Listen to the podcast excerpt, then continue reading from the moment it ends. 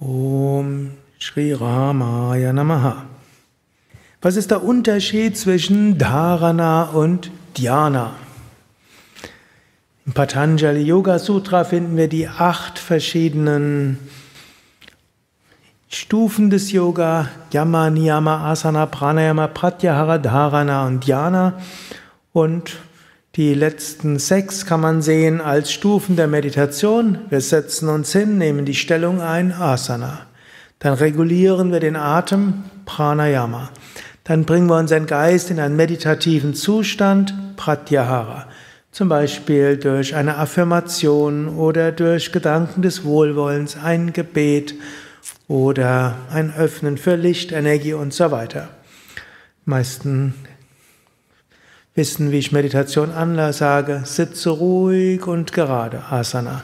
Atme ein paar Mal tief ein und aus, Pranayama.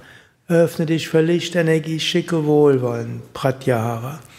Dann folgt Konzentration auf das Meditationsthema, Dhyana. So wie wir heute geübt haben, zur Nasenspitze schauen oder nach oben, das ist dann Dharana.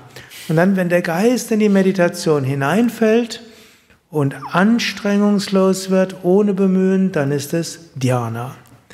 Dharana ist das Bemühen, den Geist in eine bestimmte Richtung zu bringen. Patanjali sagt, äh, äh, Desha Bandhu Dharana, wenn wir den Geist an einen bestimmten Ort bringen, Desha Bandhu, und das ist dann Dharana. Also wir bemühen uns, den Geist irgendwo auf eine bestimmte Konzentration zu halten.